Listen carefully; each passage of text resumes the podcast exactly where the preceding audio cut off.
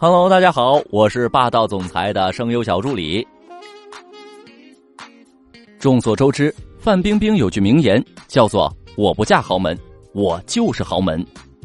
这句话要是到了邓文迪的身上，那就成了“我想嫁哪个豪门就能嫁哪个豪门”。这是一件很玄乎的事情，很多人都不明白，怎么无数人削尖脑袋都可望不可及的豪门，在他那里就如履平地一般。又是默多克，又是普京的，好像就没有他搞不定的人。因为在很多人看来啊，邓文迪并不好看，他弯道超车的资本究竟在哪里呢？我把这个人的履历摆上来，可能会给各位读者一些启发。非常努力，拼搏到令人发指的地步，每件事情都要做到百分之一百二十。八十年代便为了出国苦学英语，从早到晚疯狂练习口语，一度每天只睡三个小时。本科，揣着三十美元前往美国，在加州读本科之后，便前往耶鲁大学读 MBA，被称为 Super 学生。他的同学、老师都对他赞不绝口。智商高，行动力强。去香港实习的时候，花掉身上所有的钱坐头等舱，旁边坐着新闻集团的董事布鲁斯·丘吉尔。一顿攀谈，下飞机之前呢，新闻集团的 offer 就被拿到手了。和默多克结婚之前。他的身份是新闻集团亚洲卫星电视业务副主席，这里是要敲黑板的。她可是个亚裔女性，社交能力超强，和各国社交名媛都是闺蜜，隔着半个地球的朋友照样能够很好的维护关系。这个地球上只有她不想结交的人，没有她结交不到的人。看过以上的简介之后，各位应该对她有一个全新的认识了。她的段位也要高于普通女性太多了。并不是靠什么狐媚手段上位的。仔细想想，能和世界传媒大亨默多克有共同语言的女人，这得需要多强大的精神内涵呢？由这个现象，我们引出今天要讲爱情的能量守恒法则。当一个人明显要比人们的预估嫁得好的时候，他在你看不到的其他方面，一定有他非常了不起的地方。在我的职业生涯中，曾经有两个人让我印象深刻。第一个人是一个小姑娘，程序员，平素呢不言不语，人际关系不好，业务能力差到令人发指。她交上去的代码呢还不够同事给她改的，花钱雇这个人对公司来说好像还有点亏。第二个人是一个小伙子，某公司的新媒体，吊儿郎当的，嬉皮笑脸的，最爱干的事儿啊就是迟到。其他同事迟到呢最多也就半个小时，他往往是下午才到，到了呢还不立刻干活。还在职场里面晃晃悠悠的，跟这个聊聊，跟那个聊聊，一副不靠谱的样子。如果你是老板的话，你肯定已经把这两个人炒掉了。但可惜，实际情况是这两个人在公司待的无比的稳当。第一个小姑娘，智商、情商、业务能力都不行，但她唯独有一桩好处：努力，努力到令人敬佩的地步。知道自己的代码写不好，他每次都是交给上司三份代码，一个人干三个人的活工作日呢，加班到深夜，周六日主动来公司加班，工作态度无比的端正。他积极努力的工作态度，常常带动着身边的人不敢懈怠。这样的人，你好意思开吗？第二个小伙子呢，实际上思维非常的灵活，他入职以来，部门的 KPI 提高到了原来的百分之五百。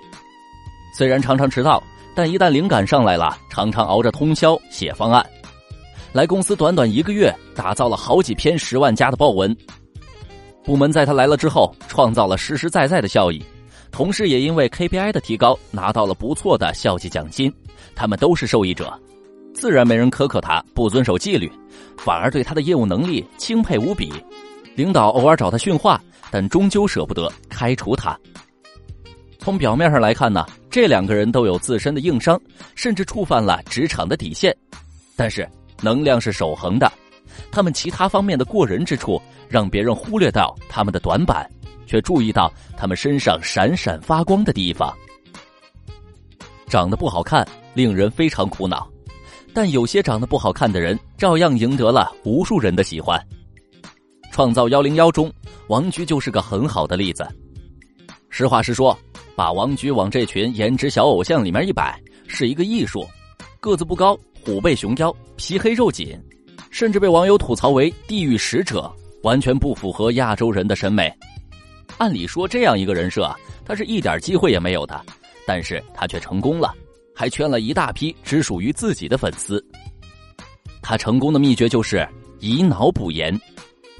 其他的小偶像们，他们是好看的皮囊，而王菊妥妥是个有趣的灵魂。当黄子韬问王菊亚米能排到第几时，王菊是这么说的：“我们之前的两次表演，每一次就算他站在边上，不可能不注意到他。”所以他排名在第几，是不是 C 位都不重要，因为他本身就很闪耀。既回避了争议，又不动声色，轻轻巧巧的捧了对方，谁能不为这种机智所打动呢？更不要说他那句经典的名言：“你们现在手里握着的是重新定义中国第一女团的权利。”一句话直接赋予观众手中的选票有了一种神圣感，让在座的人都为她起身鼓掌。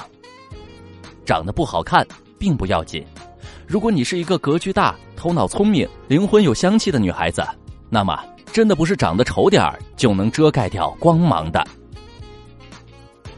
可能有不少学员会为这样一个问题困扰：他们不知道自己的优势在哪里，不知道自己究竟哪里有闪光点。我们说，一个人的优秀是分很多不同的纬度的，有些纬度是显性的，而另一些纬度是隐性的。如果你不清楚自己的优势在哪里，那么很有可能你的优势是隐性的，隐性的优势是连自己都难以发现的。这里给你们两点方法论：首先，深挖掘自己。回想一下，有哪些事情啊是别人做起来非常费劲儿，但自己做起来不费力气的？比如沟通啊、情绪管理呀、逻辑能力啊、表达能力啊、分析能力啊等等。这里有一个巧妙的方法。你可以回溯到自己的童年时期，回忆一下自己从小就表现出的天赋有什么，一直以来内心中最渴望的事情是什么。这个时候的你才会避免盲从，准确的找到自己的优势和定位。你擅长做的事情，通常也会是你喜欢做的事情，因为做擅长的事情不会很辛苦，也会非常容易获得正向的激励。其次，听听别人的评价。很多女孩子啊，在爱情来的时候都会变得很自卑，可是她们从来没有想过这样一个问题：如果我浑身上下一无是处，对方又怎么会看上我呢？根据能量守恒定律，你一定是有自己的优点的，坚信这一点。只不过他们可能是隐性的，你自己没有发觉而已。闲聊时，你不妨直接聊聊欣赏对方什么优点。有些男孩子即便不善于表达。但你可以通过他称赞过你什么来判断，这个点啊，一定是他认可的闪光点。通过别人的眼睛来发现自己身上的优点，并且放大它。俗话说：“当局者迷，旁观者清。”这将是一个事半功倍的举措。有小仙女跟我留言说，自己有个很喜欢的男朋友，每次都很想找他聊天，但又怕说错话，只好小心翼翼的附和着。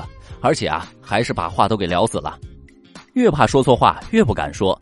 现在连跟他聊天都要提前想好各种话题，还不知道男朋友喜欢她什么，她很没自信，也很怕失去这段感情。刚开始啊，男朋友还照顾她的情绪，可渐渐的也没了耐心，对他也越来越冷淡了。这种情况就是典型的恋爱格局不对等。如果正在收听的你也是这样，可以添加我的助理小心心微信。